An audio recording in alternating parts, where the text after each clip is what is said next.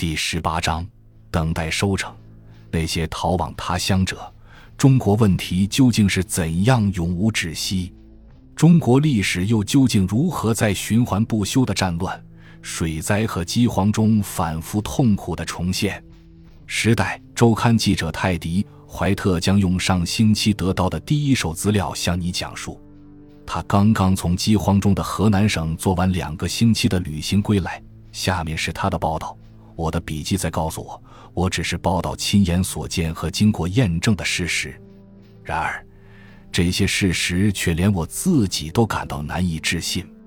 狗在路旁啃着人的尸体。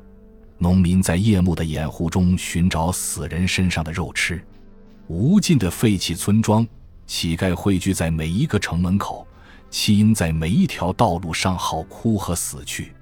没有什么方式能描绘出河南大灾荒的恐怖。更具讽刺意味的是，被指望用以缓解饥荒的春麦，此时还在田地里泛着青色，要等到两个月后才能成熟。而最可怕的结论是。这场灾难本来是可以避免的。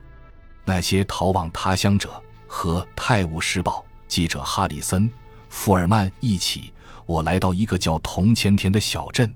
这是河南难民涌向外界通道的咽喉。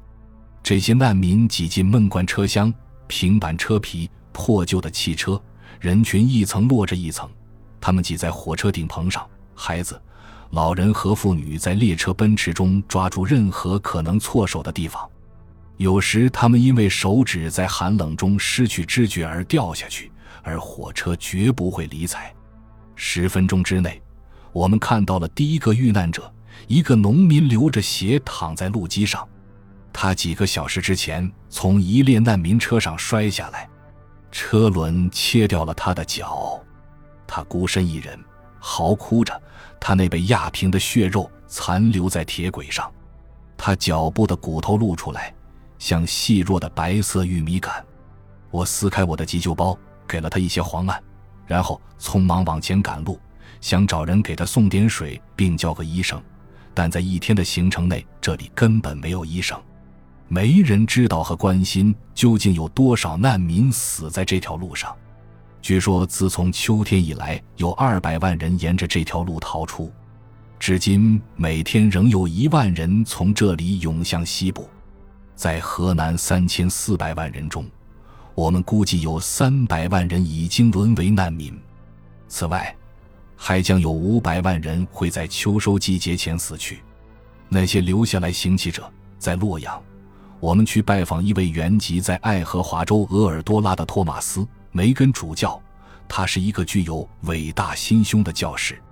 当我们从他那个美国基金支持的救济站里出来时，难民们一拥而上，男人们双膝跪下，团团围住我们，不断作揖请求施舍。第二天，我们在梅根神父的陪同下，乘坐一辆军用卡车东行。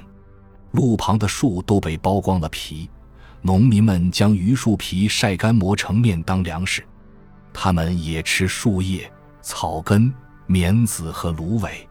部队给我们提供了马匹，继续向东行进。在黎明后寒冷的第一个小时，我们看到了第一具尸体，那是个死在路旁的妇女。他一定至少在这里待了一夜。那些死去者，当我们到达白雪覆盖的郑州时，碎石铺成的街道充满了衣衫褴褛、人形鬼貌的饥民。他们会从每一个巷子里窜出来，向我们尖叫，双手塞进衣服里取暖。他们要死的时候，就躺在烂泥和水沟旁待毙。我们曾轻轻地戳戳其中的一两个，看是否还活着。这里的赈灾委员会几乎全都由来自美中救济的美国基金支持，尽力让一些妇女和儿童能在救济营中存活下来。第二天，我们又一次看到赈灾委员会发放救济，只有六袋碎屑一般的福康。下午，我们听到了一起人吃人的案子，一个姓马的妇女试图吃掉她的小女儿，婴孩身上的肉被送到公堂作为证据，官府指控他杀了孩子并吃了他的肉，他辩解说是孩子饿死在先，然后他才去吃了死者的肉。那些吃者，当我们离开郑州时，产生了一个很好的想法，去对大灾前河南究竟发生了什么做些了解。庄稼从一九四零年起就遭灾了，社会失去了正常的余裕。作为重要战场，驻防在这里的军队全靠征收地方的粮食和食物供养。每个政府官员也会按月得到定额的粮食。政府原本希望秋庄稼谷子、玉米能满足农民的粮食需求，但是在大旱之年，秋庄稼几乎颗粒无收。在极大的错误估计下，粮食没有在秋天按预先的设想运来，供给这片灾难的土地。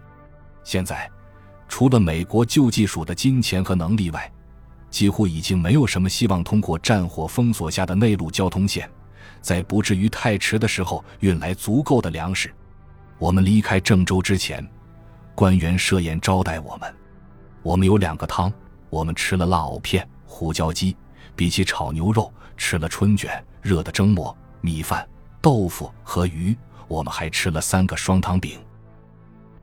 感谢您的收听，本集已经播讲完毕。喜欢请订阅专辑，关注主播主页，更多精彩内容等着你。